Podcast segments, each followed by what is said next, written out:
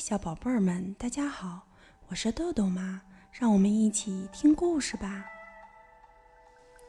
今天我们要讲的故事是由一位来自日本的大朋友田村茂为我们写的，蒲蒲兰翻译，二十一世纪出版社出版。故事的名字叫做《蚂蚁和西瓜》。在一个好热的夏天的下午。蚂蚁们发现了一块西瓜，嗯，真好吃，赶紧搬回家吧。嗯，嘿呦，嘿呦，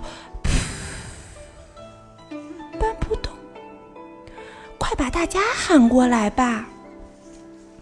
喂，在草地上发现好东西啦！快点儿，快点儿，快点儿！太棒了！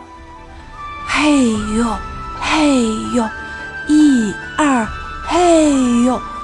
哎呀，怎么不动呀？那么，用铲子吧。喂，放下来喽！大家拼命搬呀搬呀，搬呀搬呀。太多了，再也放不下了。好，剩下的大家一起吃掉吧。哎呀，吃的太饱了。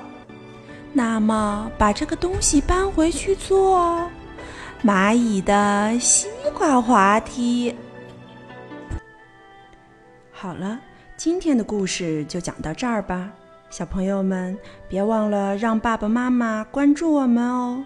一本一景一世界，拜拜。